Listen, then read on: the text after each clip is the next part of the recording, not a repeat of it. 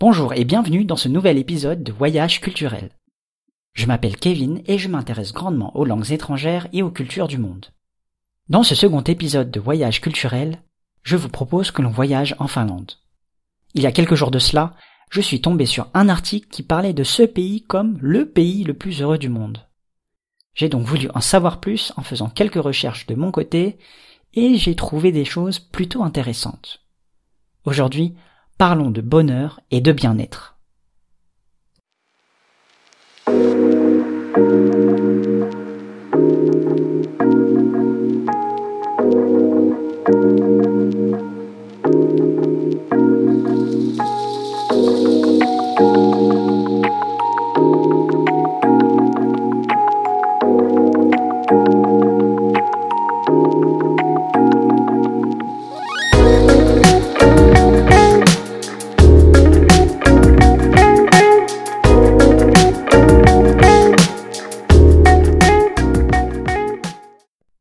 Saviez-vous qu'il existe un rapport annuel qui élit chaque année le pays le plus heureux au monde? Eh bien, c'est ce qu'on appelle le World Happiness Report. Cette année, la Finlande a été élue non pas pour la deuxième ni la troisième fois, mais pour la sixième fois comme le pays le plus heureux au monde. Je vous propose que l'on se penche un instant sur ce rapport.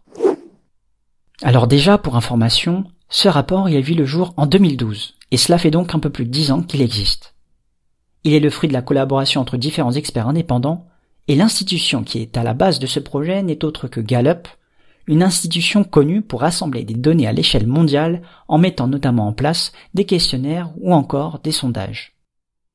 Dans ce rapport de plus d'une centaine de pages, on va trouver notamment différentes études qui ont été faites afin d'établir un classement, le fameux classement des pays les plus heureux au monde.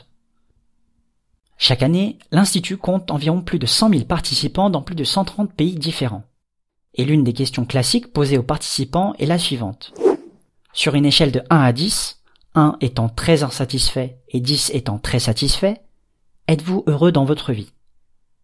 C'est ainsi sur ce genre de questions que l'organisme arrive à établir un classement final avec des scores définis. En ce qui concerne le rapport 2023, l'organisme s'est basé principalement sur la moyenne des scores des trois années précédentes.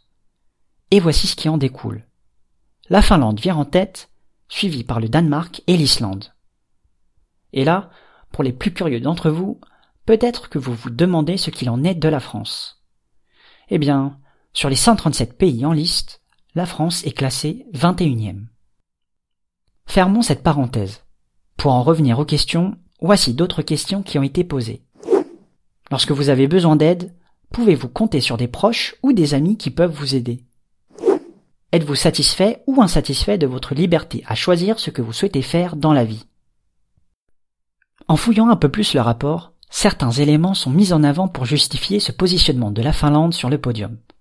Par exemple, dans le contexte de la Covid, les Finlandais ont montré une confiance importante envers les institutions gouvernementales, et vice-versa.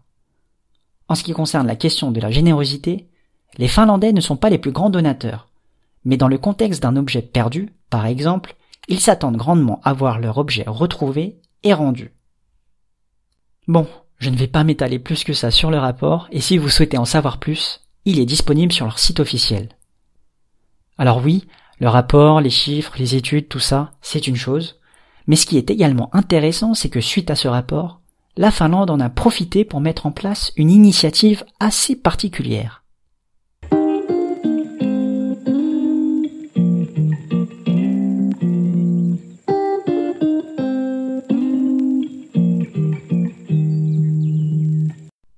Pour mettre en valeur cette vision du bonheur et du bien-être, l'Office de tourisme Visit Finland a organisé en juin 2023 ce qu'ils ont appelé la Masterclass du bonheur.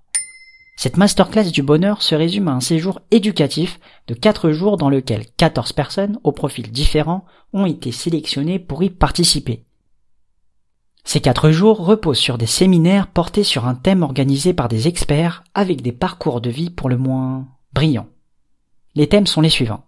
L'alimentation et le bien-être, la santé et l'équilibre, le design et la vie au quotidien, la nature et le mode de vie. Quatre experts sont ainsi associés à ces quatre thèmes et ont eu pour but d'initier les 14 heureux élus à apprendre en quelque sorte la philosophie de vie finlandaise. Et du coup, la philosophie de vie finlandaise, à quoi ça ressemble? Eh bien, je vous propose que l'on découvre certains principes mis en avant durant ce séjour. L'un de ces principes concerne la connexion avec la nature, c'est-à-dire le fait de se rapprocher au plus près de l'environnement naturel qui nous entoure.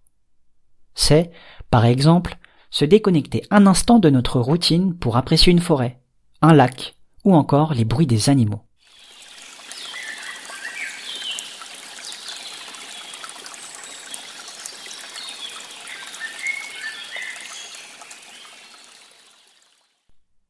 La philosophie finlandaise, c'est se sentir libre et indépendant.